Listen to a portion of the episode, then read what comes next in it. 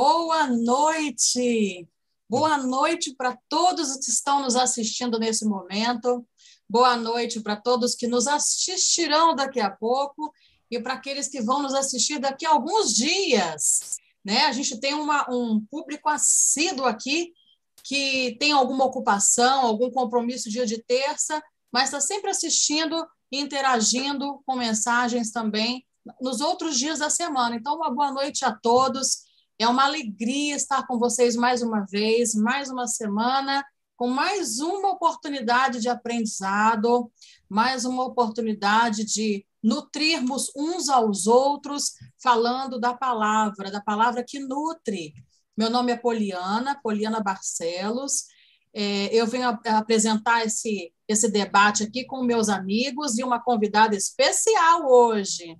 Primeiro, eu gostaria então de convidar o bispo Tiago Lima para se apresentar, para quem ainda não assistiu, é a primeira vez que está com a gente aqui, dar o seu boa noite. Em seguida, meu querido irmão Adriano de Jesus, faça também a sua apresentação, por favor, e dê uma boa noite a todos. Boa noite, boa noite, irmã Poliana, boa noite, Adriano, a irmã Letícia, que está conosco hoje.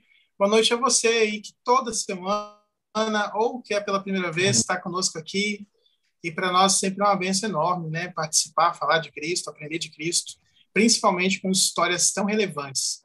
É, estudo dessa semana muito trazendo um contexto histórico muito conhecido das pessoas, no entanto, com vários ensinamentos, doutrinas que são ensinadas também no mesmo no mesmo sentido. E vai ser muito bom aí nos próximos né, minutos, horas aí, falar um pouco mais sobre esse assunto. Que tenhamos aí, então, um bom, bom debate, uma boa conversa. Boa noite, irmãos e irmãs que nos acompanham nessa live de toda terça-feira. É, Bispo Lima, irmã Poliana Barcelos, irmã Letícia, sejam bem-vindas. E os demais irmãos que nos acompanham no YouTube, e os demais que ainda irão assistir esse vídeo mais cedo ou mais tarde na vida, que tenham uma um dia né, repleto de alegrias e realizações é, por meio do Senhor e sua obra.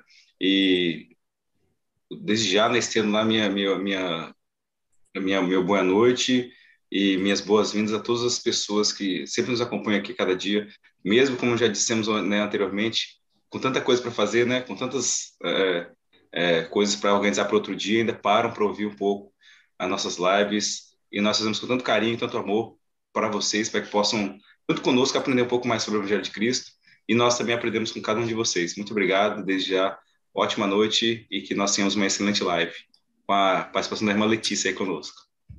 Legal, muito bom. E eu estou vendo já que a gente tem uma turma boa já assistindo, interagindo. Daqui a pouquinho eu vou falar quem está já com a gente online, vou ler aqui as mensagens de vocês. Mas antes a gente precisa falar da nossa convidada especial, né? O canal aqui, sempre que possível, traz convidados para somar junto com a gente né, nesse aprendizado, nesse debate sobre o Evangelho, sobre as Escrituras. E o, o, o que é muito bacana é a diversidade, porque aqui já tiveram mães, mulheres, homens, líderes, e hoje a gente traz uma jovem. Olha que bacana! Uma jovem que está aprendendo junto com a gente. E a gente, eu tenho certeza que a gente também vai aprender com ela. É a Letícia Ribeiro. A Letícia é do ramo Colatina, faz parte do Distrito Colatina, aqui no Espírito Santo. E aqui eu abro, então, espaço para a Letícia se apresentar, falar um pouquinho das coisas que ela gosta, brevemente, e da expectativa que ela tem com relação a essa participação, seus sentimentos com relação às escrituras. O tempo é seu, Letícia. Boa noite, pessoal que está aqui comigo na live, pessoal que está assistindo pelo YouTube. Uh, é um prazer estar aqui com vocês hoje e, novamente, agradecer a oportunidade de conversar um pouco mais com vocês sobre o Evangelho. Né? É, como a Poliana disse, me chamo Letícia, sou da Rama Colatina. E para a live de hoje, espero que nós possamos aprender juntos e que eu possa aprender ainda mais sobre o Senhor e sobre as coisas que Ele quer para cada um de nós. E é isso. Boa noite, pessoal. Legal. Gente, a Letícia é estudante do IFES, tá?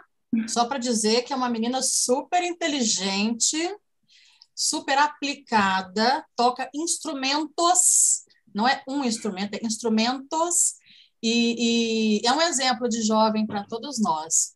Então tá bom, vamos vamos dar um, um boa noite para quem já está com a gente aqui online, deixando mensagem. Olha, a Yara, nossa fiel escudeira, já chegou primeiro aqui, dando boa noite para todos, para o Bispo Lima, irmão maravilhoso Adriano, adoro seus comentários, e para você também, irmã Poliana. Cleusa Helena diz: Boa noite, irmão. Obrigada por seus ensinamentos. Aprendo muito. Bacana. Sebastiana Alves dando boa noite. Cida Graça, nossa fiel escudeira também. Boa noite, irmãos e irmãs. Que história maravilhosa essa das pragas do Egito. Fico me perguntando quantas vezes nós fazemos como Faraó. Esperamos acontecer a última praga para tomarmos uma decisão. Excelente pensamento, irmã Cida. Vamos falar sobre isso, tá? Excelente. A irmã Wanda Canedo, boa noite, Bispo Lima, irmã Adriana, irmã Poliana. Vocês são incríveis, aprendo muito com vocês.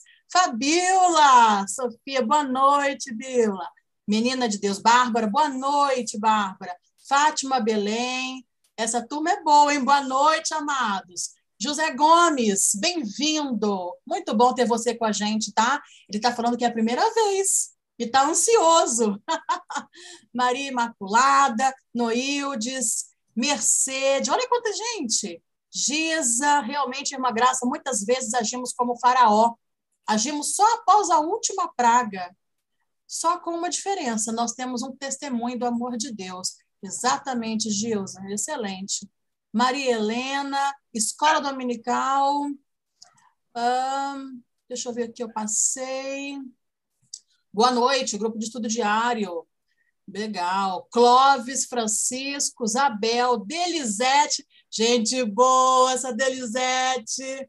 Boa noite, Maria José. E Elis Regina, Cláudia Brito, Eliane. Boa noite para todos. Que bom que vocês estão aqui com a gente. O assunto ele é muito pertinente, é bem conhecido, né? Então já começo com uma pergunta. E eu gostaria que os nossos amigos aqui respondessem, tá? Bispo Tiago, Adriano e Letícia. E eu gostaria que vocês aqui, Samara, respondessem também no chat, tá bom? A pergunta é: o que você percebeu desta vez que não tinha percebido antes? Então, nesse estudo dessa semana, Êxodo 7 a 13, o que que você percebeu desta vez que não tinha percebido antes. Bispo Lima, quer começar? Bora lá. É interessante quando a gente vê muita história, e é uma história assim que quantos filmes já foram feitos, né? É, quantas vezes até tem famosas produções, né, novelas, minisséries falando sobre o fato em si de Moisés, pragas e libertação do povo de Israel. O que talvez assim eu prestei mais atenção nesse desta vez foi a forma como Deus dá chance para as pessoas se voltarem para Ele. Eu sempre me concentrava muito sobre é, poder, milagres, sinais, e dessa vez eu estou reparando muito assim como que Deus ele dá oportunidade.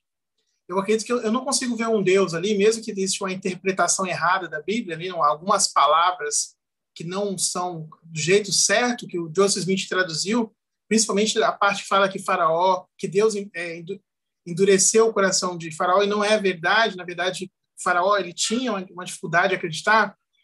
Eu fiquei vendo assim, quantas vezes Deus ele mostrou oportunidade. Por que, que eu gostei dessa parte? É porque os egípcios, mesmo não sendo povo do convênio, também são filhos de Deus. Olha só que interessante. Então, não é porque ele tinha um povo assim preferido, né, ou povo do convênio, que o outro não prestava de alguma forma. Então, eu vi muito é, o poder de Deus sendo misericordioso, dando várias oportunidades. Eu confesso que em outros momentos eu não, eu não dava muita atenção a isso, eu não percebi isso. Então, quero citar aqui, notar de que essa, esse Deus de várias oportunidades me chamou muita atenção, me deixou muito feliz, né, em lembrar que ele faz a mesma coisa hoje em dia comigo e com muitas outras pessoas. Excelente, Bispo Lima. Que massa poder ver, ver isso, né? Eram os egípcios, também filhos de Deus. E o nosso Pai Celestial é um Deus de muitas chances. É, nós vamos ver, foi muito bem colocado isso que você disse, nós veremos por todo o Velho Testamento o quão amoroso é o Pai Celestial. A impressão que a gente tem do Velho Testamento é que ele é um Deus é, severo demais, né? De ira. Mas a gente estudando capítulo por capítulo, como estamos fazendo aqui no canal, a gente vai ver outra coisa. Como Deus é misericordioso e como Ele ama os seus filhos. Excelente. Irmão Adriano, é, outro ponto aqui que o senhor ele, ele deixa muito claro, o livro de Mormon, felizmente nos traz mais luz, é, jamais o Senhor destruiu um povo que parecia assim terrível, né? igual a gente vai ver Elias, né, matando os mais 400 sacerdotes de Baal. É, jamais ele destruiu um povo ou qualquer outra nação, qualquer uma de, sua, de seus filhos, é, de acordo com o que ele falou, sua palavra realmente não pode voltar atrás, é, mas ela é justa. Então ele jamais fez assim essa obra de destruição entre os povos sem antes mandar profeta entre eles para que eles purificassem seus corações e se apaziguassem. Então, quando a gente vê o Senhor destruindo cidades e locais, são locais realmente iníquos, que já amadureceram para a iniquidade, não tem nem como voltar mais atrás. E é um povo que não vai mais voltar é, o coração ao Senhor. E ali, o presidente Joseph Smith falou muito bem, em muitos desses casos, a, a, a pode parecer até estranho, né? A morte para eles ali foi um meio de salvá-los de uma destruição mais terrível ainda na frente é, perderem as suas vidas físicas, é, foi muito melhor para que eles pudessem estar em outro local para se aperfeiçoarem do que continuarem é, vivos aqui na Terra quebrando os mandamentos de Deus. Deus tem um tempo para tudo, ok, mas ele sabe o que faz. Então, o presidente Joseph Smith diz que muitas pessoas que o Senhor permitiu que fossem removidas de suas vidas na época do Velho Testamento, como hoje, elas estão a, ainda se aperfeiçoando para poder é, aprender algumas coisas do seu evangelho. Já que sabemos que o evangelho não é só vivido e é praticado e pregado aqui, também no outro lado do véu também ele é pregado. Alguma coisa que eu aprendi legal aí quando meu Polino perguntou, eu, eu gelei. Será que não aprende nada? Você pode ler mil vezes, você vai aprender uma coisa diferente. É, é fantástico. Isso serve como doutrina e convênios, livro de Mormon, Bíblia Sagrada, os, os conceitos da, da, da, da, conferência geral. Você pode até entender o tema, mas sempre vai ter uma coisa diferente que você vai poder ser tocado para poder falar e entender. É, aqui que eu percebi, o Senhor falava com, com, por meio de Moisés né, e Arão, ele falava para o Senhor, olha, para Faraó, deixa aí meu povo para que ele possa me servir. Eu entendi, então, enquanto a gente está em meio à escravidão de qualquer coisa, ali era um jugo físico, né? É, até quando Moisés falava, o povo até falava assim, Moisés, pode falar um pouquinho, porque cada vez que você fala, o faraó está endurecendo as penas contra nós, é, né, a gente tinha que juntar mais o junco ali, agora ele vai, a gente vai ter que fazer nosso próprio tijolo com o junco que nós vamos juntar. Então, cada vez que você fala, Moisés, está piorando a nossa vida. Por favor, para parar. Mas, assim, é, o, que chama minha atenção é que o Senhor permitiu que Moisés e Arão fossem até Faraó e falavam assim: Deixe que meu povo saia livre para que ele possa me servir. Eu entendo que enquanto a gente está no cativeiro, dependendo do que é, estivermos, né, ou emprego, ou tipo de vida que nós levamos, ou a forma que a gente vai servir, acabamos não servindo como poderíamos servir.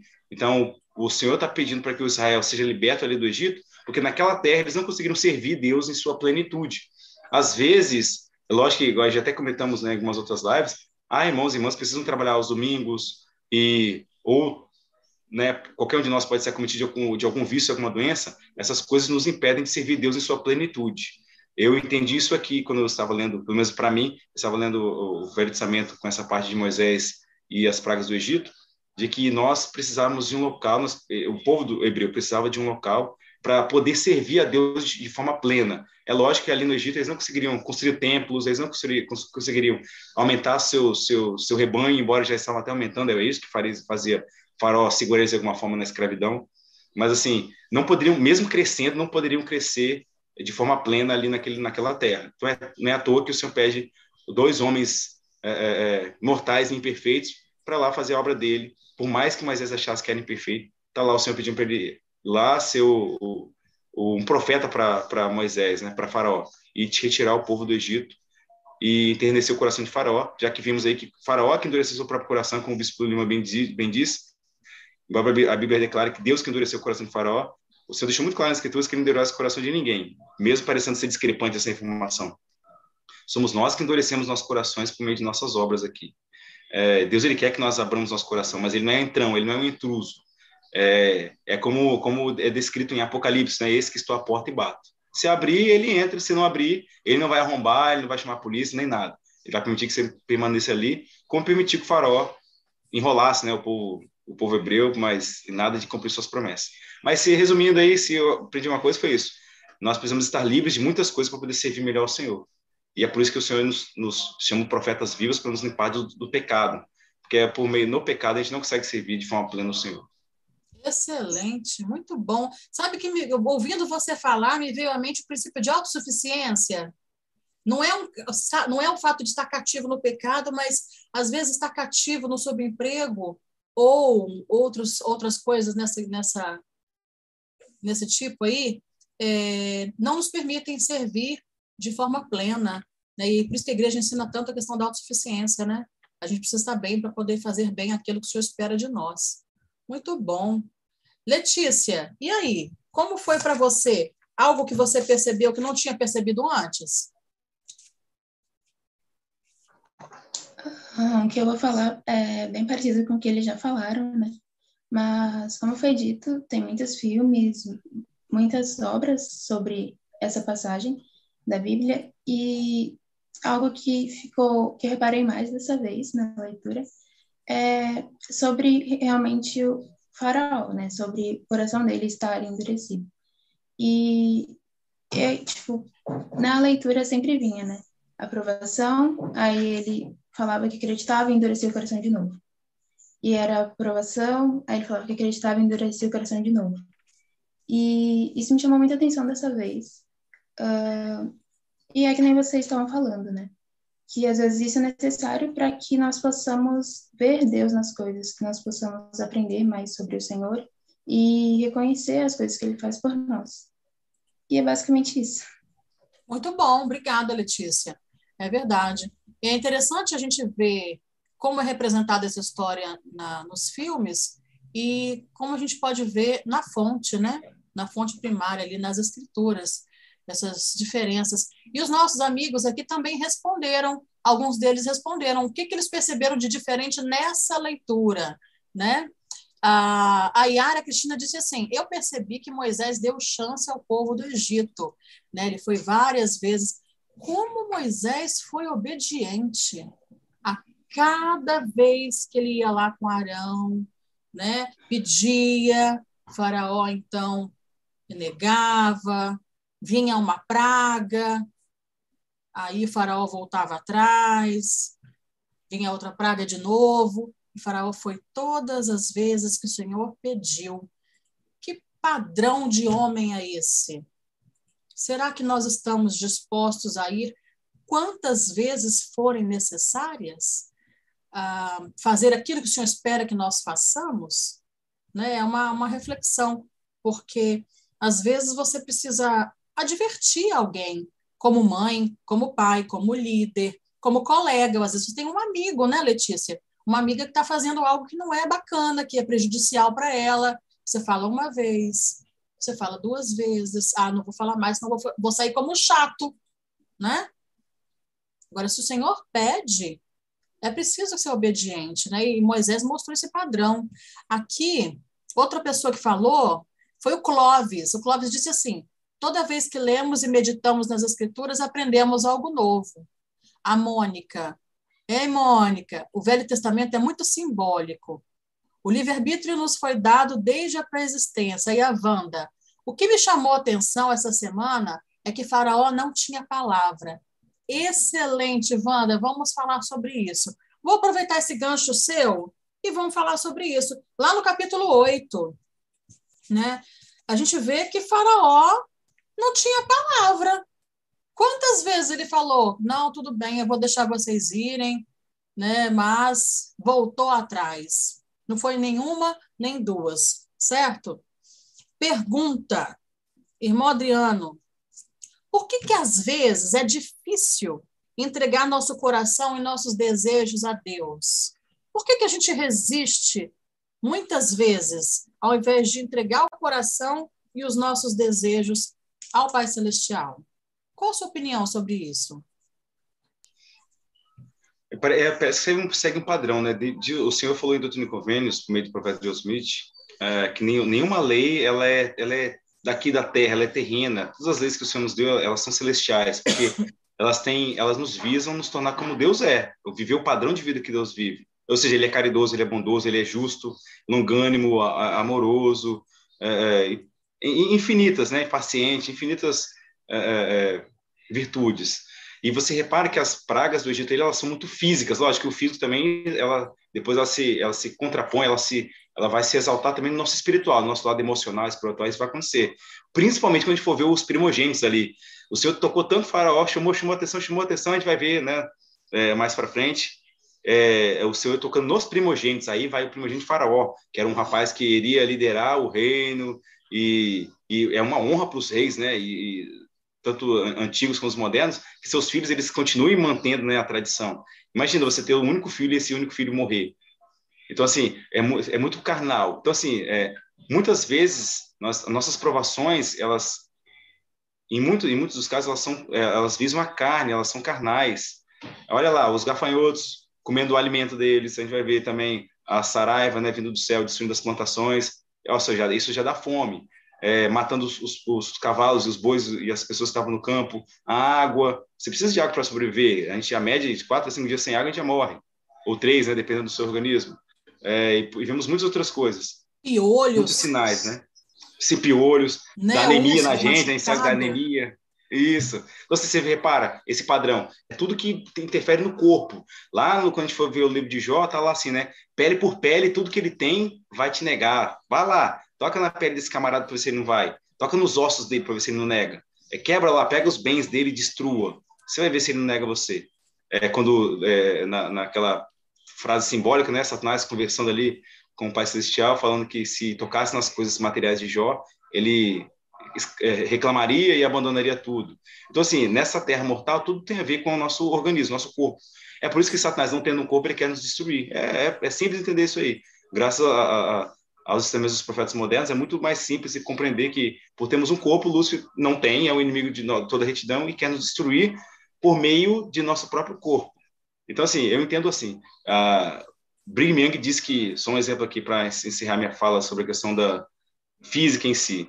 Ele diz que é muito fácil ganhar dinheiro. Ele falou que até um tolo pode ganhar dinheiro, mas uma pessoa sábia que, que vai administrar. É, e ele disse qual era o medo dele. Ele falou assim: olha, a gente pode chegar aqui nas Montanhas Rochosas, nós podemos sofrer morte, nós podemos ser perseguidos, podemos receber tudo que recebemos lá em Nauvoo, lá em Illinois.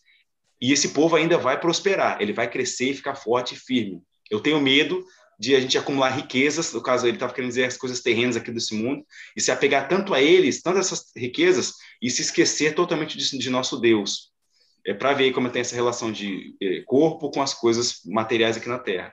É lógico que tudo se reflete de novo, como diz, reflete no nosso espírito, mas é muita coisa é física aqui. E isso, essa, essas coisas físicas podem nos tirar o foco da vida eterna.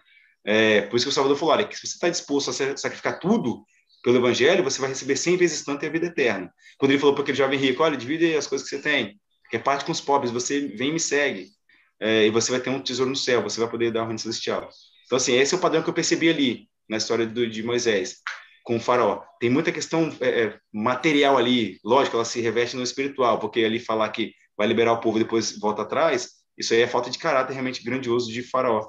Mas eu, juro assim, eu lendo o que o faraó estava falando ali, as falas, muitas vezes se parece comigo, de falar assim, não, presente, eu vou visitar, eu vou ser ministrador, tem tantas famílias para visitar, e eu vou lá e não, não visito.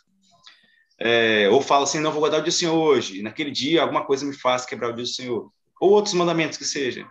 Então, assim, eu não vou. Lógico que a gente tem aqui para falar do que o faraó fez, deixou de fazer, mas eu me sinto às vezes um pouquinho de faraó, não é só Moisés, não. Sim, os mandamentos sim, seus. Com certeza. Em alguma medida, né?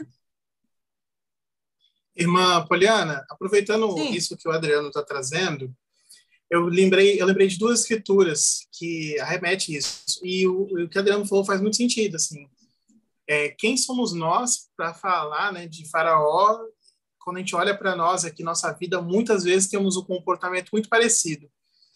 Eu lembrei de duas escrituras, até busquei aqui para me falar elas exatamente. Uma fica em Mateus 5, versículo 37, que o Senhor fala assim, ó: Seja, porém, o vosso falar sim, sim, não, não, porque o que passa disto é de procedência maligna. Então, o Senhor está ensinando para a gente que a gente tem que ter palavra. É ou não é? Aí, lá no livro de Apocalipse, é, existe essa, essa escritura, é até mais forte, assim, o termo, porque ela fala assim, ó. Assim, porque és morno, e não és quente nem frio, vomitar-te-ei da minha boca. Olha só interessante, o Senhor, né, ele falando, né, por meio de João, que a, a, assim, é, é, morno. E o morno ele não é quente, ele não é frio. Então ele fala sobre esse ato, ato de vomitar.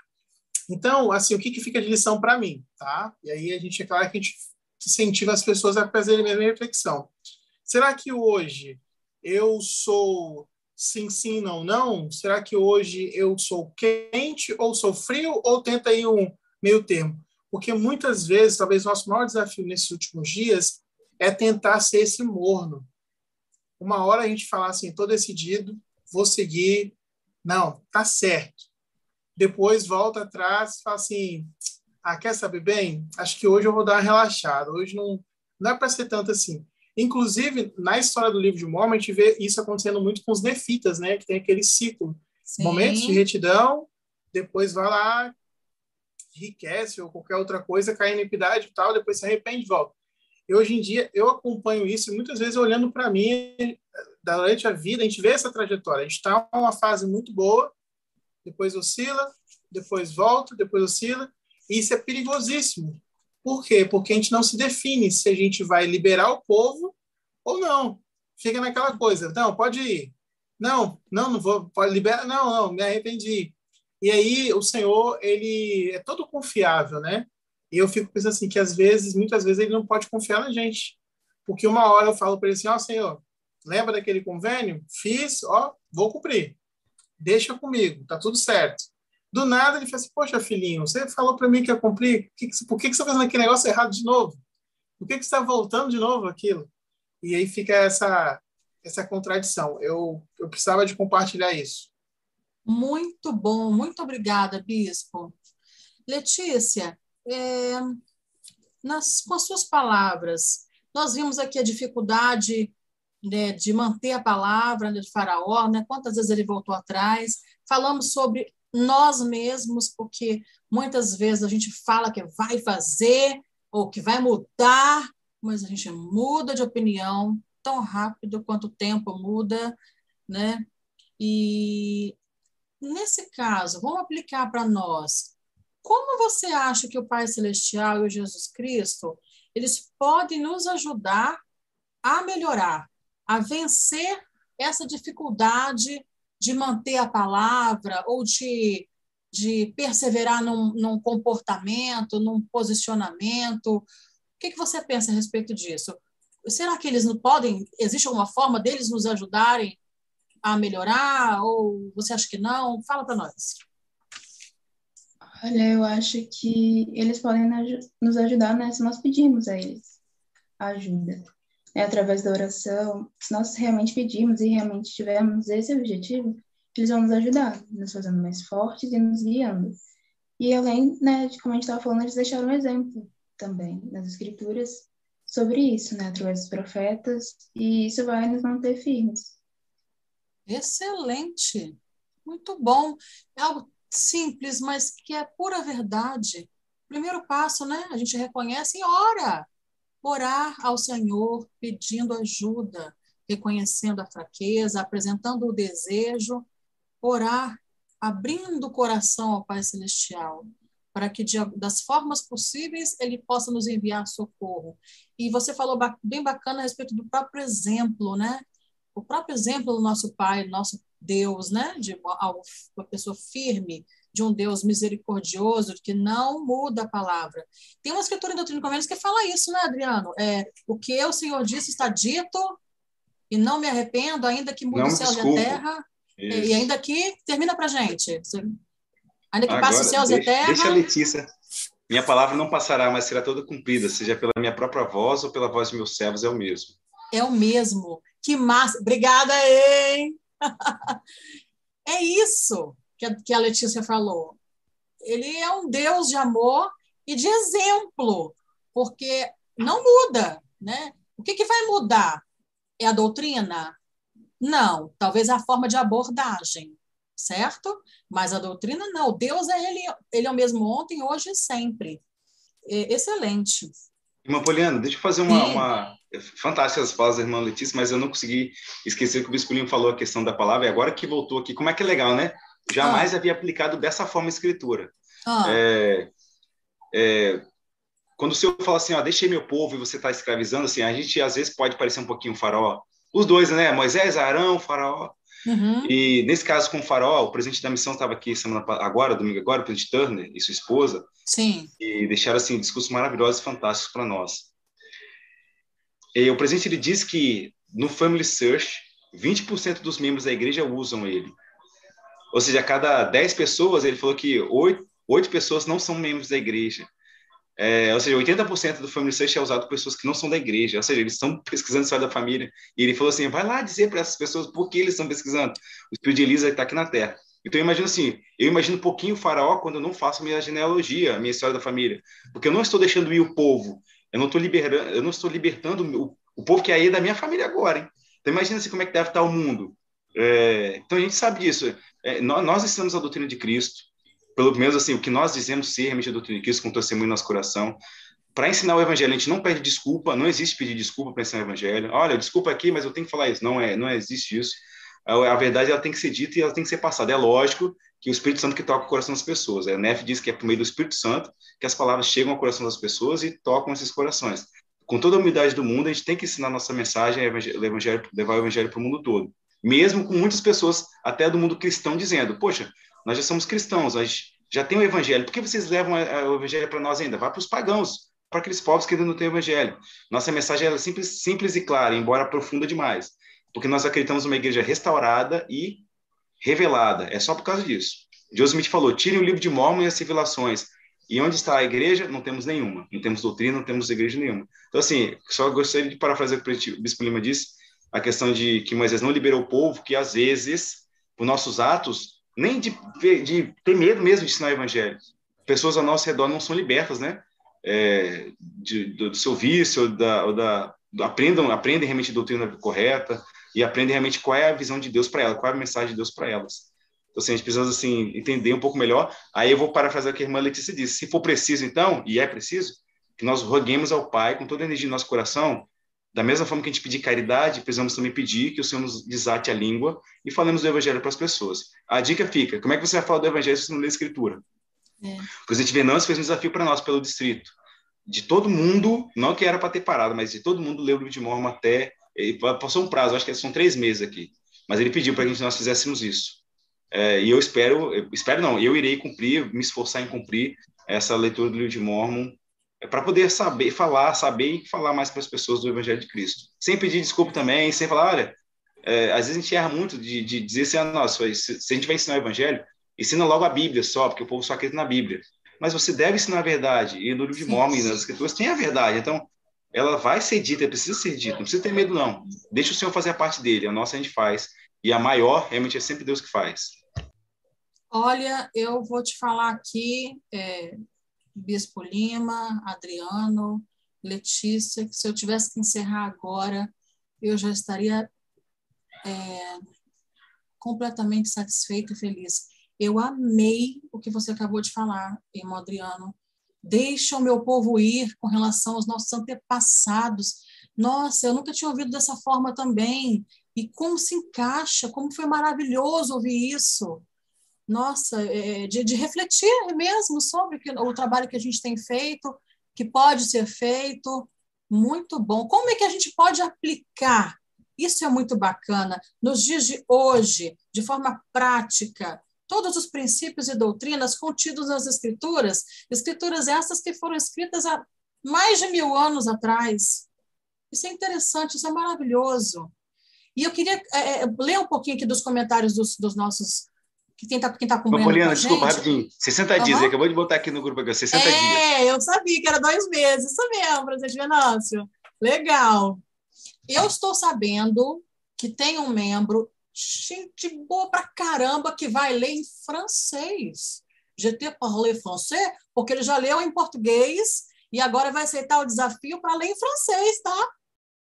Muito legal. Vamos lá. O Walter disse bem assim: muitas vezes temos dificuldade de, de, de nos libertar do que nos prende. E a zona de conforto também pode ser vista como uma prisão. Concordo, Walter. Verdade. Wanda, ainda bem que o Senhor é misericordioso e sabe de nossas fraquezas. Éter 12, 27. Walter, o faraó estava preso às mordomias e tudo que o povo israelita lhes proporcionava. Verdade. Ayara, parabéns, Bispo Lima. Olha o Wanderson, nunca um estudo do Vem Segue-me foi tão direcionado para mim como esse de hoje. Wanderson, muito obrigada, e é o que eu penso também. A gente aprende, porque é o Espírito que testifica. A gente fala aqui, mas nós não somos perfeitos, nós estamos nos aperfeiçoando. E o Espírito Santo toca o nosso coração e nos incentiva a falar aquilo que talvez vocês estão precisando ouvir, ou que o irmão Adriano acabou de falar, que preencheu meu coração. Isso é mágico, né? Bom, é, aí tem um papai aqui muito orgulhoso, chamado Lourenço, que está falando bem assim. que orgulho ver minha filha falando do seu conhecimento. Parabéns, filha. Lourenço, com certeza, parabéns. A mãe dela é maravilhosa, ela tem um excelente pai, e ela é maravilhosa, é um orgulho mesmo, né? É, Walter, em muitos momentos me vejo preso às bênçãos que o Pai Celestial me proporcionou, a ponto de me sentir desconfortável de abandonar tudo e recomeçar. É uma reflexão, né? Escola dominical. Adriano decorou as escrituras do seminário. Claro, ele é uma enciclopédia ambulante, irmão. E ele é professor do seminário também. né, Adriano? Precisamos confiar nas promessas que o Senhor tem para nós. É verdade, confiar nos faz agir. E tem a irmã Mercedes, a irmã Yara novamente, a Adriana é incrível, professor, Mônica. Atualmente temos muito progresso em vários setores, mas a iniquidade também está caminhando a passos largos. Verdade, Mônica, indiscutível. E vamos lá. Para a gente avançar para o próximo tópico, eu gostaria, com muita humildade, de pedir, se vocês tiverem o desejo, curte o nosso vídeo, é, se inscreve no nosso canal para que nós tenhamos força para chegar para mais pessoas, para que mais pessoas possam aprender sobre essa maravilha que está sendo o Êxodo e para que mais pessoas saibam como aplicar na sua vida os princípios e doutrinas contidos aqui. Não só para decoreba, mas para aplicar e ser mais feliz, porque o Senhor quer que a gente seja mais feliz. E aplicando as escrituras, a gente pode ser mais feliz. Então, se você tiver o desejo, curte, se inscreve e compartilha, fazendo o favor, tá bom? Obrigada. Vamos falar um pouquinho sobre enternecer o coração? Já foi falado, né? A respeito da tradução correta. Não foi o Senhor que endureceu, foi o próprio Faraó que endureceu o coração. Tem uma escritura, 1 Nef 2,16, que eu gostaria de, de, de apresentar, trazer para os irmãos, que toca nesse assunto do coração brando, de enternecer o coração, é, é, que eu achei muito, muito interessante. Eu vou ler aqui para vocês, tá? E aconteceu que eu, Nefe, sendo muito jovem, embora de grande estatura, e tendo também grande desejo de saber dos mistérios de Deus, clamei, portanto, ao Senhor. E eis que ele me visitou e enterneceu o meu coração. Ora, o Deus, ele internece ou ele endurece? Obviamente que a gente sabe que ele internece. E aqui está a prova, em 1 Nef 2,16. Então o Senhor me visitou e enterneceu o meu coração, de maneira que acreditei em todas as palavras que meu pai dissera. Por esta razão, não me revoltei contra ele, como meus irmãos. Por que, que eu quis trazer esse versículo, irmãos?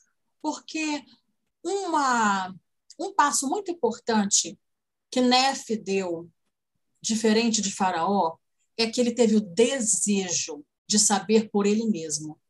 Faraó não conhecia a Deus, esse Deus que Moisés apresentou. Quem é esse Deus para que eu deixe vocês irem servi-lo? Né? Nefe teve o desejo de saber por ele mesmo. Esse é o primeiro passo.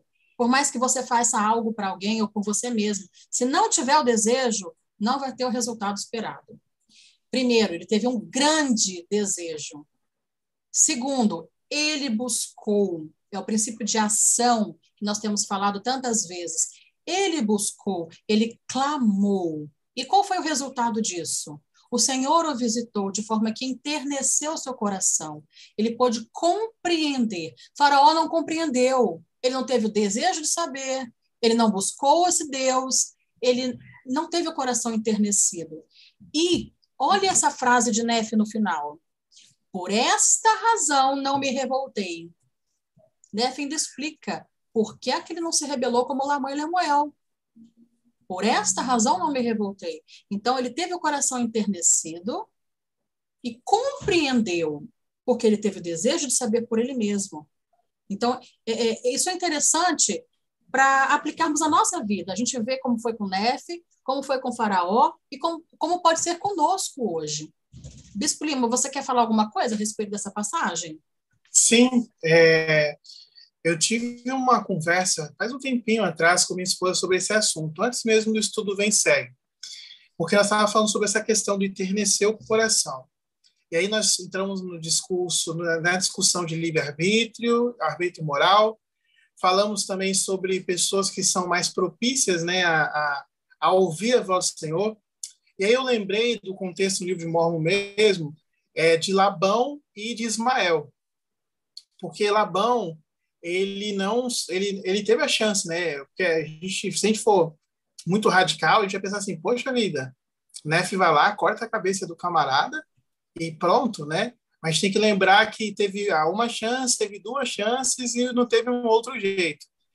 E aí, no livro de Mormon não fala muitos detalhes, mas conta que Nef vai lá com, com seus irmãos até a casa de Ismael, e aí a escritura fala que o Senhor enterneceu o coração de Ismael de forma que ele ouviu Nef, seus irmãos, e, de, e decidiu largar tudo, ir para o deserto com sua família para se unir a Lei para ter uma posteridade. E a grande questão que vem é assim, poxa, por que que um tem essa fala, né, que o senhor enterneceu, e por que que o outro não enterneceu? E você já meio que já respondeu, né, mano? Está muito mais voltado para o indivíduo, na capacidade que ele tem de querer se interessar, do que a capacidade de Deus. Existe um ser, assim, Deus ele é todo poderoso. Ele pode todas as coisas, ele faz qualquer coisa. Mas tem uma coisa que até é contraditório falar isso, tem uma coisa que ele não pode fazer ou que não que ele não pode.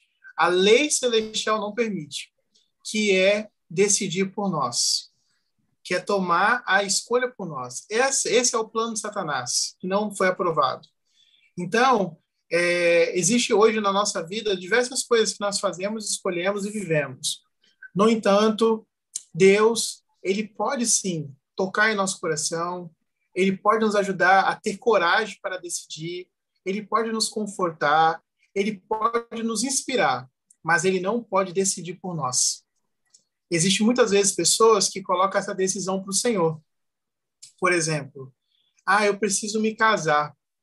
E aí fica, Senhor, diz para mim se eu devo ou não devo. Isso, me confirma. Se você não confirmar, eu não vou fazer.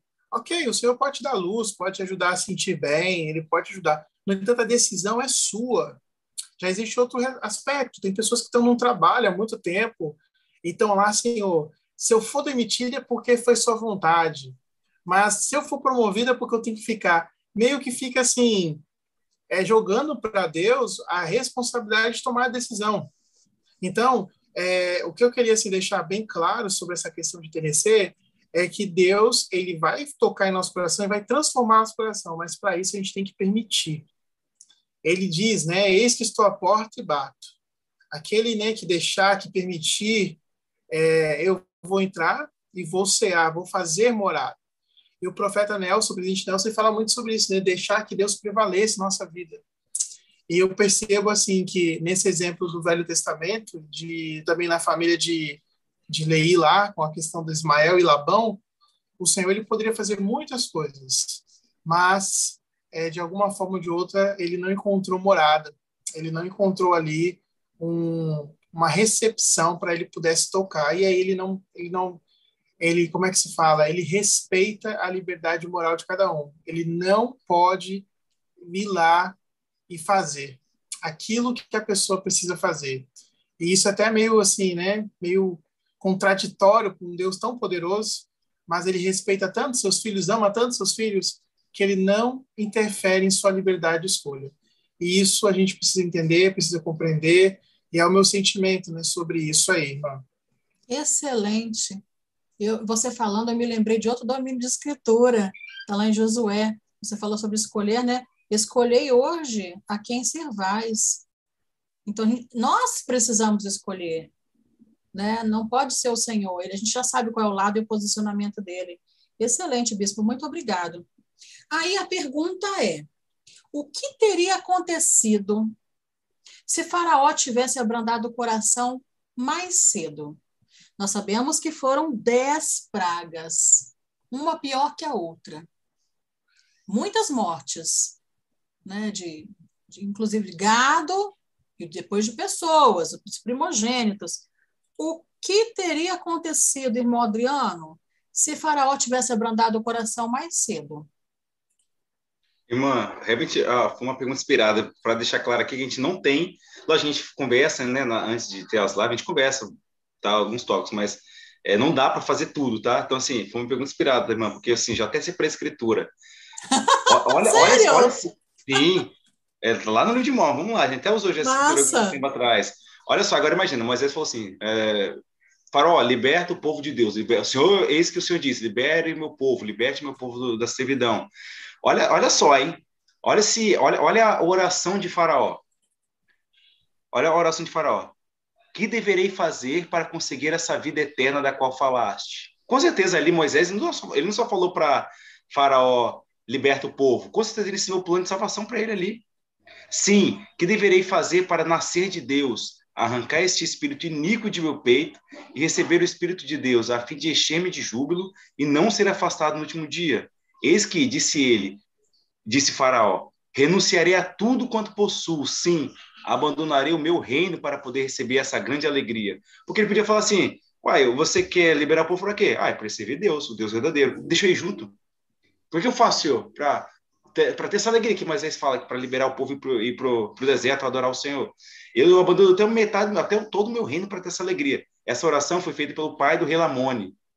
É, antes tinha sido tratado de muito assim, fantasticamente por, por, por uh, Amon, quando estava indo né, para um local, e sim, o rei Lamone falou para o seu filho ir para esse, o seu pai iria matar o seu próprio filho, e, e Amon, com uma amizade fantástica, conseguiu fazer a obra missionária ali, entendecendo, ajudando o coração do, do, do pai do rei Lamone a ficar mais, mais, brando, e ele poder receber Arão em sua casa. Arão estava preso. Então, olha só como é que é uma bênção. É, Arão, Amon foi bom no evangelho de Cristo, fez o que tinha que fazer, e por sua bênção, o irmão dele estava preso, agora foi solto e podia ensinar a corte inteira de um rei. Agora imagina se essa oração do rei Lamone, do pai do rei Lamone, fosse a oração de Faraó. Com certeza veríamos nos registros, olha, e naquele dia o povo do Egito se converteu ao Senhor e voltou-se a, a, a, tal. Então, é, esse seria fantástico. Só que, infelizmente, ainda ali para Faraó, cada, né, cada, cada um de nós tem seu quinhão, tem sua cruz para levar aqui na terra. Ali Faraó foi mais duro. Então, com certeza absoluta, é, não precisaria passar por toda aquela aquelas pragas por eles, até porque diz as escrituras que os magos de Faraó faziam os mesmos sinais. É. E os líderes da igreja ensinaram que esses sinais eram feitos por meio de do poder das trevas. Então, é, e a gente sabe que o poder das trevas, ele é, é o Satanás ele é um hábil imitador. Então, ele sabe imitar. Só que, lógico, comparado com, as, com a glória e com, com o poder de Deus, realmente é um, é um produto falsificado. Mas, diz o livro de Apocalipse que até fogo o inimigo pode fazer descer do céu. Então, assim, o sina... em parte disso, do coração de fora ser duro, é porque, ah, se esse Deus faz esse milagre, meus magos também fazem. Então, assim, nada demais. Não faz nada demais. então, assim, perdão. Então, o que ajudou a Faraó a endurecer seu próprio coração é porque, poxa, aqui em casa eu tenho todos esses, todos esses, dons e milagres que você diz fazer, ô, ô Moisés e Arão. Eu já tenho. Então, assim, nada que você falar vai ser novidade para mim. Meus magos fazem a mesma coisa. Embora algumas, algumas pragas ali, os magos não conseguiram tirar e ainda assim ele, é. não enterneceu seu coração. Mas eu gosto de lembrar da, da, da oração do pai do Relamone, se ela fosse feita por Faraó. Imagina, com, com, com, quantos bens né, Faraó faria. E não receberia aquela perda é, final de perder seu primogênito para a morte.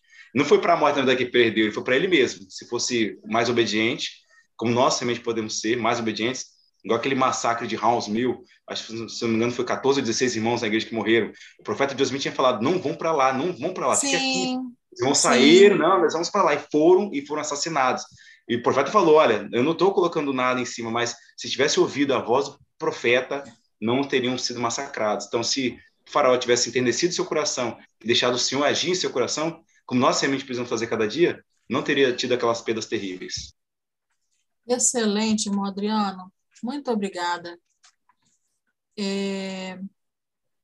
Vamos falar aqui a respeito das pragas foi transformada a água em sangue. Já foi falado né, das pragas aqui. Vamos listar aqui as rãs, piolhos, moscas, morte do gado, sarna e úlcera, a saraiva de pedras né, e fogo, gafanhotos, trevas e, por último, a morte dos primogênitos. Depois de nove terríveis pragas, foi a décima a morte dos primogênitos que acabou com o cativeiro. Em todos os casos de cativeiro espiritual, realmente há apenas uma maneira de escapar. Que maneira é essa, irmão Adriano? Que maneira é essa, que é a única que nos permite escapar do cativeiro espiritual? É, a, gente, a, última aula que nós tivemos uma aula do Coro Domingo, a do Perkins, ele deixou uma mensagem fantástica na conferência de outubro de 2021, e ele falou sobre as provações. Ele falou que ele teve câncer e falou de pessoas que tiveram muitos problemas assim. Então, mas ele não só alista o problema físico, né? Ele lista mental, espiritual, mais em si a questão de que nós às vezes somos julgados por alguma passagem ruim na vida, mas nem sempre essas passagens são pecado, tá? Nem sempre essas provações que recaem sobre nós é fruto de nossos pecados, não é, é provação mortal. E ele diz ali no seu discurso que o foco é Jesus Cristo. É, o profeta Jacó, no livro de Bob, ele diz que por terem olhado para além do marco, teriam que cair. Os nefitas, por terem olhado para além do marco, teriam que cair. E o marco é Jesus Cristo. O marco da nossa vida é Jesus Cristo. Então, até o plano de salvação tem como Jesus Cristo e sua expiação plano central, né, o, foco de, de, de, seu plano. Então você retira os olhos de Cristo, você retira os olhos do marco central, retira a pedra angular, a pedra principal, a pedra de esquina, e não vai ter como subsistir. O que Paulo disse: se a gente tira Cristo de nossa vida, é, nós somos realmente os mais miseráveis de todos os homens, porque Jesus Cristo ele é eterno. Tudo que ele faz é para perdurar. Uma família que Cristo toca é para durar para toda a eternidade. Uma alma que Jesus Cristo toca é para durar para a eternidade. Nada ele faz que, que é para ficar aqui é tudo é eterno, porque é obra de Deus. Deus não é eterno, então suas obras são eternas. E deveríamos ser assim. É, então o foco aí é Jesus Cristo. Nós precisamos é, é, é, é, colocar nosso coração, entender nosso coração e seguir os ensinamentos do nosso Salvador, porque é por meio dele e unicamente dele que nós podemos ser salvos no reino de Deus. É interessante como a gente pode aprender sobre o sacrifício expiatório, sobre o plano no Velho Testamento. Né? Quantas vezes você consegue listar alguns exemplos aqui, Bispo Lima, desde o início aqui do estudo do Velho Testamento, dois, três exemplos que nós podemos identificar a presença do simbolismo ali da, do sacrifício expiatório de Jesus Cristo? É, na verdade, mano, quando a gente for olhar bem, o Velho Testamento todo vem para mostrar que existiria um Salvador. E a ironia toda é que quando acontece o evento em si, o povo não consegue reconhecer, né? Até é irônico, né? Durante toda aquela trajetória existia um simbolismo. Nós estamos falando lá na época de é, Isaac e Jacó, nós estamos falando sobre a, a ocasião em que Abraão leva, Isaac para sacrifício, Isso. nós estamos falando sobre é, vários, né? Ah, desde Adão lá, oferecendo sacrifício ao Senhor. Ou seja, assim, a gente poderia enumerar várias coisas, mas o que eu chamaria a atenção é. Hum. Parece que foi treinado tanto tempo, né? Vários tempos. E aí, quando acontece o evento, não se percebe. E aí eu fico assim, eu não consigo não falar sobre nossos dias, assim, a gente tem que falar sobre agora. É, aqui tem pessoas que já foram ao templo. Várias pessoas já foram ao templo. E no templo, tudo remete a Cristo e à segunda vinda. Fala sobre os convênios, fala sobre as promessas, fala sobre os combinados. Na igreja, todo domingo a gente tem aula, tem discurso, no lá a gente estuda, aprende. eu fico pensando assim, que a gente está treinando também todo dia para a segunda vinda. A gente está treinando e treinando nossa família para a segunda vinda. A única coisa que eu fico na minha cabeça é: será que eu vou ficar que nem o povo judeu? Tipo assim, por vários anos, décadas, treinaram e na hora de estar tá lá e presenciar o Salvador, a gente não, não perceber? Então, eu meio que fico nesse pensamento, assim, porque a gente está na nossa. Agora é a nossa vez, né? Agora é a nossa hora. A gente está treinando, está ouvindo, está tendo revelação, tem convênios, tem símbolos, várias coisas que se remetem ao Salvador. A minha única preocupação e convite assim para mim, para minha família e para quem participa aqui hoje é tipo, a gente não pode cometer o mesmo vacilo de não perceber quando Cristo voltar, ou não perceber que está acontecendo. E a segunda vinda para mim acontece em dois momentos, né? Ou um, literalmente, quando o Salvador ele descer e pronunciar seu retorno, ou quando eu dessa vida parto, né? É, a segunda vinda acontece para mim nesse sentido também, porque para mim, de acordo com as palavras de moleque, o meu tempo de preparação acabou. Sim. E para mim chegou a hora de falar para o Senhor se eu fui fiel a Ele ou não. Então, essa talvez seria a maior ironia, né? Esse é o meu jeito de olhar para o Velho Testamento e olhar para hoje em dia. Adorei. Nossa, bispo, me fez refletir aqui também, tá? Muito bom. Não quero, eu não quero, não quero fazer como eles não, de não reconhecê-lo mesmo com tantos testes, tantos sinais, né? E, e, e o que, que eu faço então, Letícia? Eu não quero fazer como esse povo que não reconheceu o próprio Salvador, mesmo com séculos de treinamentos, sinais, convênios. O que, é que você diria para mim, Letícia? O que, que eu posso fazer? Bom, é, o que você pode fazer é se esforçar, né? No caso, a gente já falou que teve treinamentos, provações, e agora é agarrar na mão do Senhor e se manter firme no caminho, né? Sem desviar e seguir firme. Então, é, obrigada, Letícia. Ficar firme, não desviar. Isso me lembrou da barra de ferro, né? Quando na visão Lei viu, Nef viu que aqueles que não se perderam foram justamente aqueles que estavam continuamente agarrados à barra de ferro. Então, talvez seja isso que eu preciso fazer na minha vida, né? Estar continuamente, não é só final de semana, não é só domingo na igreja, continuamente agarrada, não é tocando, nem flertando, é agarrada à barra de ferro, porque as trevas, as densas trevas, elas são cada vez mais presentes, né? E se eu estiver continuamente agarrada à barra de ferro, eu não vou me desviar, porque o caminho é reto, né? É estreito, é apertado, mas é o único que vai me levar à presença do Salvador e me qualificar para reconhecê-lo. Beleza. Irmão Adriano, vamos para aquela parte a respeito da Páscoa.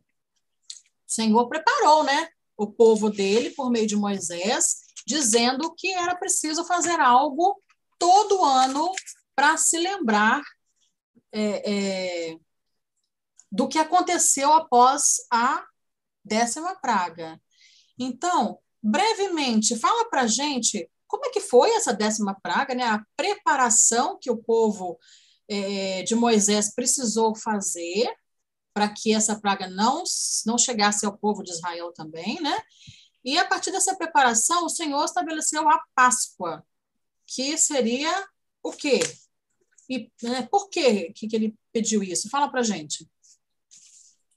É, todo, todo o Velho Testamento é um simbolismo de Cristo. É, já começa ali, né? O cordeiro morto, sem quebrar nenhum de seus ossos, macho primogênito, seu sangue deveria ser passado nos umbrais da casa, como sinal de convênio. Quando o anjo destruidor passasse ali, não mataria os primogênitos. Todos os outros, uh, todas as outras famílias as quais não fizeram isso, é, o anjo destruidor passou naquela, naquela noite matou, levou embora a vida dos primogênitos. E foi terrível, né? Imagino, eu fico imaginando a cena, é, o, pranto das mães e dos pais ali em, no Egito, chorando por seus filhos que agora já não mais existem. Tanto os, os filhos é, humanos, né, no caso ali, quanto os dos rebanhos, né? E tudo mais. É, é, tinha uma forma também de comer, né? O cordeiro tinha que ser comido com é, ervas amargas, para lembrar, olha só que interessante, o Senhor sempre, sempre ensinando, né? Diz o livro de Provérbios, vai ter com a formiga, formiga preguiçoso, para poder aprender que até com a formiguinha a gente aprende é, princípios sagrados. Então, é, é para comer com ervas amargas, para lembrar que foi amargo o tempo lá do Egito. Né? Isso só já começa já a jogar uma coisa lá na frente, que daqui a pouco eles vão falar assim, ah, é melhor ser amargo, tá? É melhor encher a barriguinha com carne do que estar tá aqui no deserto. Mas não vamos chegar lá ainda. Mas, assim, esse era o ponto. É, comendo a Páscoa ali, lembrando é, de como foi amargo o tempo no Egito, e o pão não poderia ser levedado, né? não podia ter fermento. É, lembrando que mais tarde, todo mundo que de alguma forma usasse pão com fermento ali, estava quebrando até um mandamento assim, grandioso e era extirpado no meio do povo, era jogado fora. Mas o ponto era esse, é porque o Senhor estava querendo mostrar é, de forma simbólica, né? Olha só, todo domingo na igreja, nós também de forma simbólica lembramos o Salvador Jesus Cristo. Nós tomamos a água em lembrança do sangue de Salvador e também comemos o pão em lembrança do corpo quebrantado no Salvador. E ele nos ordenou que fizéssemos sempre isso em, lembrança dele, em memória dele. É, eu gostaria de voltar aqui para o discurso do Elder Peckes, porque ele diz muitos de nossos, é, às vezes, muitos de nossos infortúnios em não lembrar-se de Jesus Cristo é porque nós faltamos a igreja por qualquer coisa. Então, eu já dou assim uma dica, já dou um, eu faço um apelo, na verdade, para os irmãos e irmãs que nos ouvem, até os irmãos que pesquisam a igreja, que provavelmente podem estar aqui na, live ou podem um dia assistir, é, frequenta a igreja com um amigo de vocês, né? É, frequenta a igreja de Jesus Cristo, porque vocês vão aprender princípios corretos que vão ajudá-los um dia a voltar para de Deus. E os irmãos e irmãs que fizeram convênios, por gentileza, irmãos, não, não use qualquer desculpa para não estar na igreja, para não participar é, da nossa Páscoa moderna, no caso, que é a lembrança do sacrifício de Jesus Cristo. Ele fez com tanto carinho, amor, sofrimento e tanta e tanta dor por cada um de nós. Tanto diz as escrituras, ao ser registrado assim, ele sentiu-se aterrorizado, nosso Salvador, nosso mestre. Imagina uma pessoa que jamais fez mal a ninguém, ninguém, eu não desejo isso para ninguém, mas o mais puro dos homens que passou aqui nessa terra sentiu-se aterrorizado por causa dos meus pecados e por causa da humanidade, isso é terrível. Então, se que nós possamos fazer valer a pena, é, todos os domingos estar na igreja, não usamos desculpas, ah, minha, minha mãe está doendo, eu não tenho calça para ir, é, não tenho roupa para ir. Não faça isso, irmãos, não faça isso. É igual o presidente Venâncio falou de forma muito inteligente, né? Alguns irmãos precisaram fazer um, um, concurso agora, domingo, então não tinha como estar na igreja. Mas ele falou assim, a gente vai fazer à tarde, então consegue de manhã cedo. E assim, é, não estou falando que se você fizer o ir para a igreja, você vai passar em todo concurso que você fizer, porque aí tem a nossa parte, né?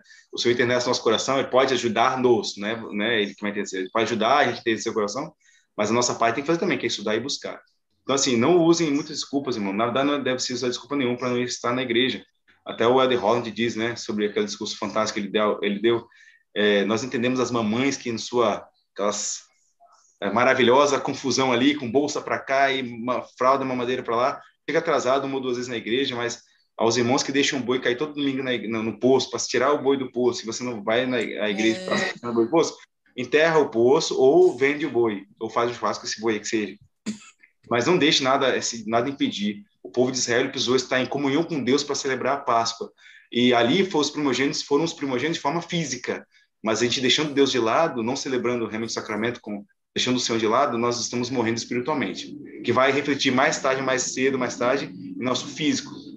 Nossa vida realmente vai cair, vai decair nossa vida espiritual. Isso vai estar envolvido com nossa vida física também, nosso trabalho, nosso emprego, nossa nossa relação com nossa família, com nossos amigos, e, assim, isso vai afetar em tudo. Então, a dica que eu dou aqui, já que o povo de Israel se juntou para celebrar a Páscoa e lembrar de Jesus Cristo, que nós possamos fazer isso todo domingo. Nossa, lógico, não é só o domingo, né? Mas no, que existe um local de reunião, existe. Então, que nos unamos todo domingo, é, que não falte mais, mais, a, mais, mais a igreja e não inventemos desculpas, né? O Senhor realmente fica triste quando a gente inventa desculpas para não estar na igreja. Só vai no caso que não puder mesmo, né?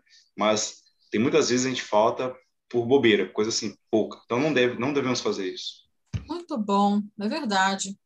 E, e Bispo Lima, é, o, o Salvador ele, ele ordenou que essa festa da Páscoa, esse ritual aí dos pães ázimos, das, das ervas amargas, da carne do cordeiro, é, fosse lembrada, feita né, pelo seu povo, pelo povo de Israel, todo ano todo ano, todo ano, todo ano, todo ano, até que Cristo veio. E essa cerimônia, esse ritual, ele evoluiu para o que nós conhecemos hoje, que é o sacramento, certo? Certo. Nós entendemos que ah, o Senhor pediu para o povo de Moisés, o povo de Israel, celebrar a Páscoa anualmente, porque era importante se lembrar de tudo que o povo passou no cativeiro egípcio. Assim como nós também sabemos que no convênio é, é, que a gente renova no sacramento é, é que sempre se lembram dele, certo?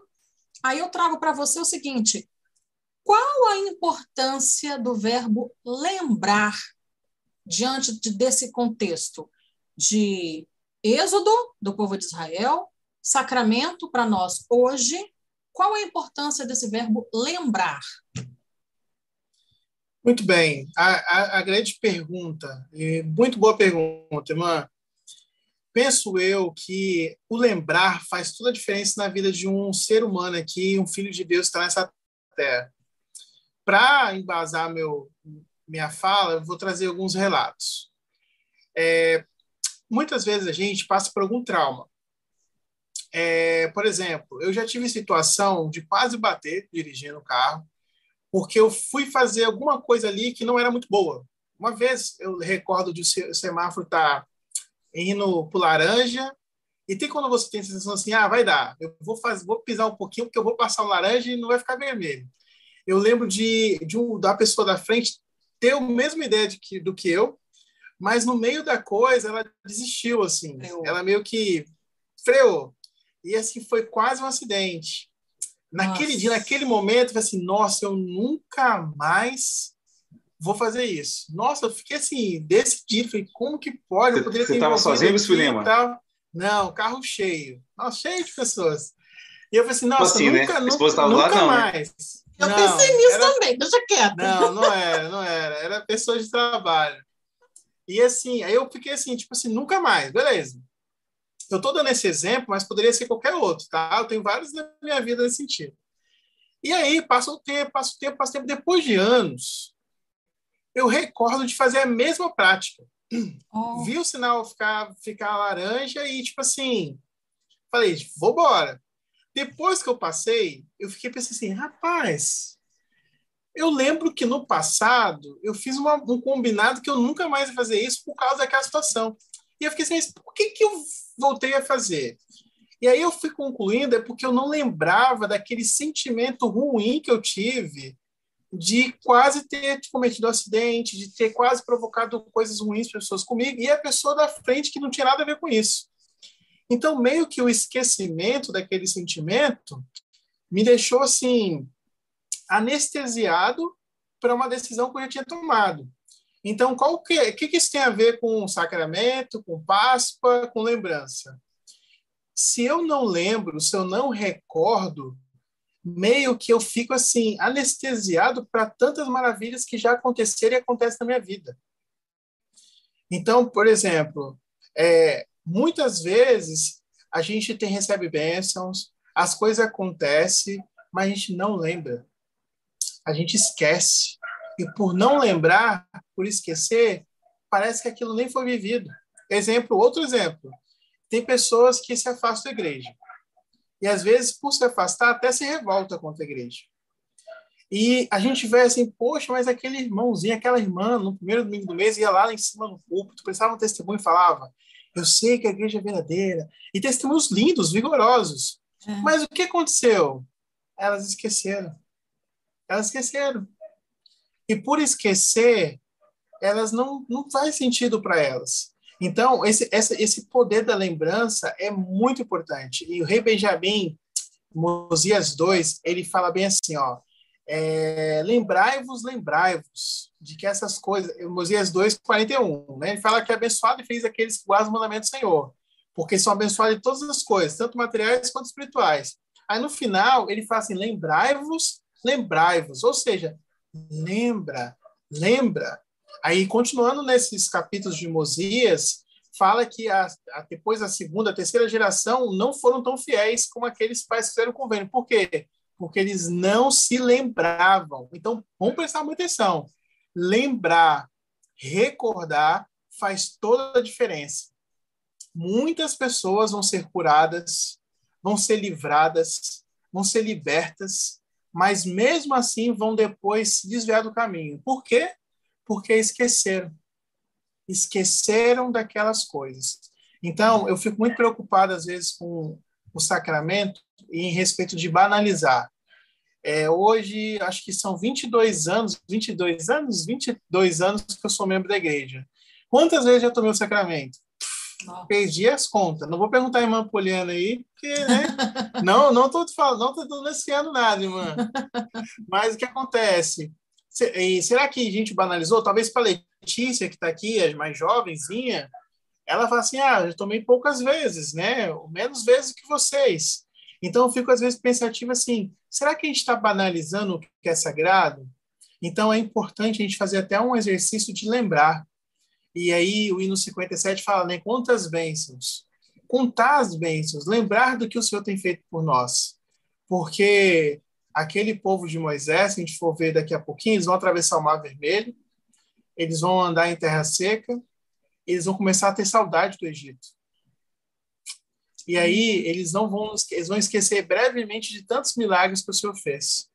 E parece que a gente é assim direto. Parece que a gente tem a síndrome lá daquele peixinho, lá do esqueceu, esqueceu o Nemo, né? Acho que é a Dory. A Dory. Alguma coisa assim. A Dory. Que ela tem a memória curta lá, né? Que ela esquece, e a gente fica assim, esquecendo direto. Talvez nossa oração diária deveria ser, Senhor, ajude-me a lembrar das maravilhas que o Senhor faz em minha vida. Ajude-me a lembrar de quão bom o Senhor é para mim. Ajude-me a lembrar, e aí a gente começa a falar sobre a gente precisa lembrar, porque eu acredito que a gente precisa muito disso no nosso dia a dia, nossa vida. Nossa, excelente. Lembrar nas nossas orações de pedir ao Senhor que nos ajude a lembrar. E o nosso mundo está tão cheio de distrações, não é, Letícia? É, Será que está mesmo cheio de distrações? É, o que, que pode nos atrapalhar de lembrar, Letícia? Olha, são muitas coisas, né? O mundo, né, a parte carnal do mundo, ela é muito chamativa. Ela nos atrai por coisas que nós nos interessamos. Então, pode ser coisas pequenas e podem ser coisas grandes que vão nos atrapalhar, seja é, alguma outra oportunidade de compromisso no domingo, que vai nos fazer deixar de ir na igreja, pode nos atrapalhar. Mas pode ser algo grande também, como os vícios podem nos atrapalhar. Então, coisa para atrapalhar não falta. é verdade, né?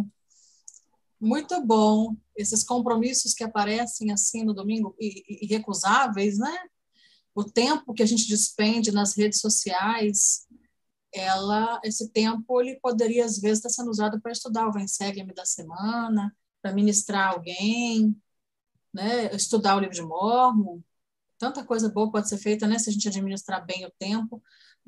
Coisas boas nos distraem, tá, irmãos? É, é, tudo é preciso ter sabedoria. Se tiver sabedoria, vai ser usado para o bem. É administrar o tempo, porque coisas boas podem nos distrair. E existe o que é bom o que é muito bom e o que é excelente. Então, a gente está caminhando já para a parte final da nossa live. Eu gostaria de voltar, de, de conversar com a, com a Letícia a respeito de um assunto bem interessante. É, o Senhor falou, né, por meio de Moisés, que além de celebrarem a Páscoa, né, com todo aquilo que a gente já falou, era importante que as gerações seguintes entendessem o porquê né? O Senhor falou: os seus filhos saberão, quando eles te perguntarem por que, que vocês fazem isso todo ano, seus filhos precisam saber que eles comem o pão sem fermento porque não tinha tempo para fugir. E também porque o fermento pode ser considerado um agente de, de pecado, que traz o bolor, né, que traz a iniquidade. Então, os seus filhos precisam saber que o, o amargo da Eva, ele simbolizava o quão foi amargo o cativeiro. E aí, é, mais uma vez nesse tema do, do, lembrar, tem uma pergunta bem interessante assim. É, tem alguma história, Letícia, é, da sua família, das suas, de algum, seus pais ou familiares ou amigos é, contaram para você é, a respeito de como o Senhor foi generoso como o senhor foi bom em algum momento da vida deles, isso foi passado para você como uma geração futura, para estar ciente desse evento? Você tem alguma coisa desse tipo para compartilhar com a gente? Tenho, sim. Uh, uma experiência que minha mãe me contou um tempo atrás, que ficou muito marcada na minha cabeça, é sobre a palavra sabedoria. Hum. Quando mais nova, minha mãe ela tinha epilepsia. E foi é, o médico indicou para ela tomar um remédio, fazer um tratamento, né? E ela tomou o remédio por um tempo e depois ela parou. E depois de anos, ela voltou no médico e o médico olhava os dois exames dela, né? O antigo de quando ela tinha e o novo. E ele olhava e ela conta que ele ficava comparando um ao outro e não fazia sentido para ele. E no caso, minha mãe errou de não ter tomado remédio, mas no caso, é, na segunda consulta né, que eu comentei, tinha um ano e meio que ela tinha se tornado membro da igreja. E aí a gente aprende né, sobre a palavra sabedoria.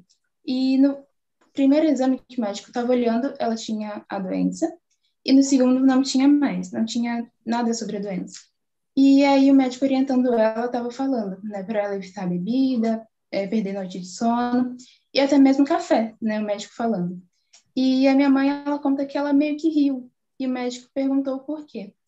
Ela explicou que ela tinha entrado para a igreja, tinha se batizado e que para ela ela não fazia mais aquilo, né? No caso ela não tomava café, não bebia nada alcoólico. E o médico, ela conta que o médico falou, né? que fica nessa igreja, que ele é seu melhor plano de saúde. E isso, isso ficou na minha cabeça. E sempre que eu falo de palavra sabedoria, eu lembro dessa experiência da minha mãe, que realmente fica na minha cabeça marcado que o Evangelho, né, o Senhor, é o nosso melhor plano de saúde. Né? O Senhor, ele vai nos orientar nas coisas que é para o nosso bem. Né? No caso da palavra sabedoria, é para fazer bem ao nosso corpo. Muito bom, adorei a sua história. Parabéns, ó, o Baldeano está batendo palma ali. Que massa, né? E como é importante para você saber de algo que não aconteceu com você, mas aconteceu com sua mãe, com um antepassado, com uma outra pessoa. Isso, esse relato que ela passou para você, faz alguma diferença para o que você pensa e como você quer viver? Com certeza, né? A experiência dela, como eu disse, ficou muito marcada para mim. E no caso faz diferença porque eu sei que aquilo é o melhor, né? Aquela sabedoria é melhor para nós. E o Senhor estabeleceu ela. Então isso faz diferença na minha vida. Se o Senhor estabeleceu aquilo que é para o nosso bem, as outras coisas que ele estabeleceu também são para o nosso bem. Então, com certeza, tem grande influência e voltado para falar de sabedoria, eu sei que não é saudável fazer coisas, né, como café, beber café, bebida alcoólica, e vai ficar para sempre assim na minha memória. Então, realmente tem muita importância no dia a dia e no geral assim. Muito bom. Só mais uma pergunta. Sabendo que a sua mãe escolheu viver, obedecer à palavra de sabedoria, sabendo que ao ela viver, ela pôde colher frutos dessa obediência, é, como você vê a importância das suas escolhas diante dos filhos que você vai ter, das histórias que você vai contar para os seus filhos, seus sobrinhos, seus netos. Como é que você vê isso? No caso, a minha mãe, né, ela seguiu o que o Senhor disse e ela pode me contar que ela fez o correto e foi abençoada por isso. Então, meu objetivo é que eu possa também seguir o Senhor e possa contar que recebi bênçãos por isso, né, as, as minhas futuras gerações. Então, é importante a gente lembrar que nós temos que buscar ser exemplo, né, como Jesus Cristo foi. O exemplo, ele influencia demais e nós temos que buscar fazer o nosso melhor, né, para influenciar as pessoas que estão ao nosso redor. Ser uma luz, né? Quando a gente vive o evangelho, a gente pode ser uma luz. Muito bom, Exatamente. muito obrigada, Letícia. Você quer falar algo mais? Não, então, agora eu vou abrir o espaço para as considerações finais do meu querido Bispo Lima. Quem quiser colocar mais alguma mensagem, eu vi que as mensagens aqui no chat bombaram. Obrigada pela participação de vocês no chat, foi, no chat, foi maravilhoso, foi dos melhores aí do ano até agora. Muitas é, é experiências, citações de escritura, perguntas e respostas, interação. Obrigada a todos que curtiram o vídeo, que se inscreveram no canal, que compartilharam com outras pessoas no sentido missionário. E aí, faça para nós, então, Bispo Lima, essas considerações do que foi para você estudar esse Êxodo 7 a 13. Em seguida, por favor, irmão Adriano. Muito bom, passou rápido, né? É. Sim, passa muito rápido, muito gostoso. É, foi muito bom conhecer a Letícia, não conhecia ela. Que moça valorosa. É. Muito bom, assim, é, tem muita coisa. Eu, eu confesso, assim, que às vezes, por a gente conhecer a história, a gente fica assim, poxa vida, será que eu vou pegar, aprender de novo, né? E é bom que a gente faz um exercício e um esforço para poder ver o que Deus quer nos ensinar nesse, nesse contexto atual. É, a, o que eu gostaria de considerar para todos nós aqui que está tá participando ou que vai assistir é que o Deus ele dá várias chances para a gente, né? Tem muita coisa que ele quer que a gente possa aproveitar, que ele quer que a gente se torne melhor e está à disposição. A, a maior libertação que a gente pode ter hoje é a libertação da nossa alma a morte física já foi vencida, Jesus Cristo já fez o procedimento, daqui a pouco a gente vai comemorar a Páscoa, a ressurreição está garantida. O Senhor ele quer libertar o nosso espírito da, da escravidão, da escravidão do pecado, da escravidão que vem por meio de Satanás e suas hostes.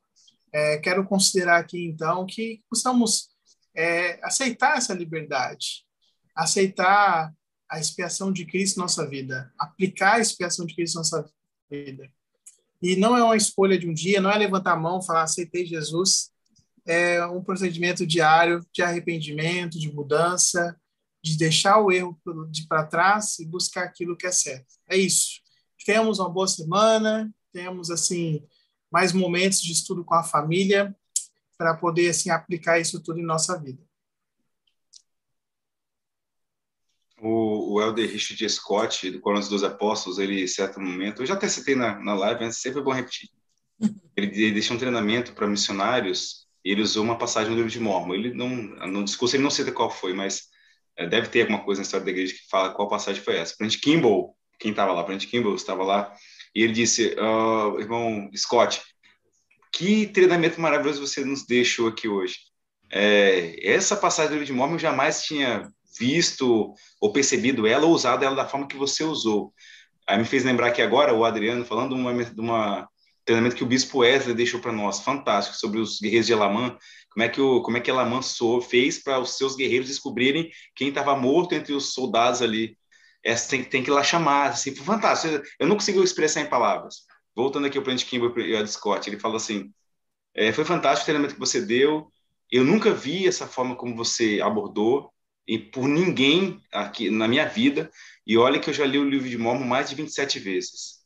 É, o que o Ed Scott falou mais tarde, ele falou que o Brent Kimball foi muito humilde em falar aquilo, porque, poxa, o presidente da igreja, o profeta da igreja, falar que já tinha lido o livro de Mormon mais de 27 vezes, primeiro você precisa ler o livro de Mormon e estudar as escrituras. Segundo, que, poxa, mesmo lendo mais de 27 vezes, olha o que o profeta ainda estava fazendo, estava aprendendo ainda. Então, assim, é que o Bispo Lima falou, isso é verdade, a gente já viu muitas vezes e pensa, poxa, será que eu posso aprender uma coisa? Pode, a gente sempre pode aprender. E falou de forma assim, sucinta e assim, na, na mosca. É, o, também o programa Evangelho diz aqui, o programa Evangelho, perdão, Vem Segue me diz também, no início, sempre fala, né? Registre suas impressões. Parte dessas pessoas que deixaram de acreditar hoje é porque deixaram de registrar, tem que registrar. Eu já comentei uma vez que o, o, o irmão Washington estava é, comigo no Sapaz naquela época, então ele estava deixando uma aula e o, eu, na verdade, o Washington, que estava no meu Washington, estava deixando a aula, então ele leu uma página no seu diário e falava de uma experiência que a gente teve do coral do Ramara Cruz lá em Nova Venécia. E eu, assim, eu, eu posso garantir, assim como, sei lá, assim como a água molha, assim como o ar que está aqui agora está gelado, que o ar condicionado está ligado, que tá, estava quente agora está mais, assim como esse ar está gelado, assim como a água ela molha, aquele mesmo sentimento que o irmão registrou, eu senti, só que eu não registrei, e ele registrou. Lógico que eu lembro, assim, pela misericórdia de Deus, eu ainda lembro, mas muitas coisas que você não escrever não vai lembrar mais. Até os professores de mão falaram, né? Tudo que a gente deixar em placa, ou seja, tudo que a gente não registrar em outro local, que registrar em outro, outra coisa, vai sumir. Imagina se você não registrar, então, né? Então, assim, um conselho que eu dou é, de amigo agora, de irmão, porque o programa Evangelho, o Vem Segue me traz isso para nós, né? Estou falando programa Evangelho demais, então tem que ler também o programa Evangelho.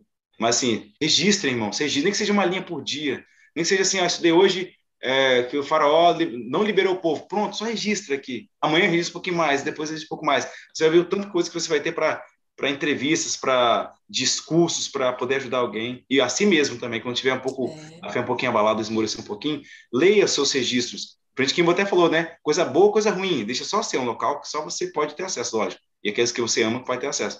Mas de, coloca lá, ah, meu dia foi muito ruim, não queria nem estar aqui hoje. Escreva, registra, ah, meu dia foi bom hoje, comi uma coisa boa, é, aprendi tal coisa. E um dia ele falou assim: quem sabe um dia os anjos não recitem nas eternidades? Ele até cita isso, né? Nossa. Quem sabe um dia quem sabe os anjos até recitem esses registros na eternidade. Então, fica minha dica, né? Registrem, irmãos, escrevam.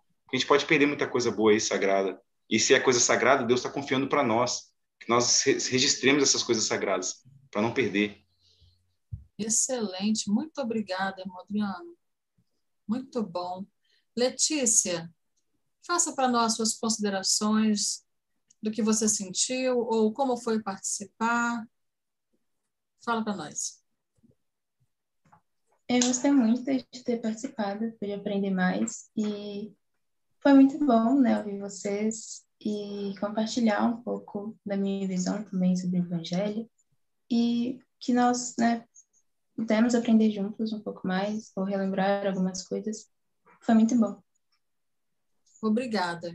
Continue fazendo o que você está fazendo, sendo a pessoa que você é, sendo luz neste mundo que prega tantas trevas, né? E obrigada por ter aceitado. É, gratidão a todos vocês que nos acompanharam até agora, também por meio das mensagens do chat. É, temos aqui gente de Pernambuco, como a Sueli Bilá, que agradeceu. Obrigada, gente, do país todo. Se vocês é, curtirem o vídeo e se inscreverem no canal, vocês vão receber os lembretes do YouTube Toda terça-feira, às 20 horas, chega o lembrete, porque começa às 20h30. Toda terça, 8h30 da noite, tem a live para a gente estudar o Vem Segue-me. E a gente vai ter a oportunidade de estar junto, então, toda terça-feira, se vocês é, é, se inscreverem no canal, tá? Fica para mim, tanta coisa boa foi dita hoje, acho que mas que eu vou registrar no meu diário foi: deixe o meu povo ir para a história da família e orar ao Senhor, pedindo que Ele me ajude a me, eu me lembrar, porque exercer gratidão é, libera hormônios que fazem bem para o nosso corpo. Isso é muito importante e nos ajuda a continuar no caminho, né? Eu vou lembrar, eu vou obedecer, eu vou continuar seguindo. Então, é o que eu gostaria de que ficasse gravado no meu coração e de todos vocês uma boa noite, uma excelente semana. Conferência geral. Gente, nós estamos vendo o naipe de Moisés aqui. Vimos quem foi Abraão, Isaac, Adão, Enoque. O profeta de Deus vai falar. Ele é do mesmo naipe. Sábado e domingo, nossa agenda precisa estar voltada para quem não for trabalhar. Conferência geral. Vamos ouvir, vamos levar perguntas da nossa alma Vamos levar as perguntas, elas serão respondidas. Eu presto testemunho disso, porque quando nós estudamos e oramos ao Senhor pedindo, ele responde. Que seja um banquete essa conferência geral e nós nos vemos então terça-feira que vem, nesse mesmo canal, nesse mesmo horário. Combinado? Tudo de bom. Uma boa noite a todos.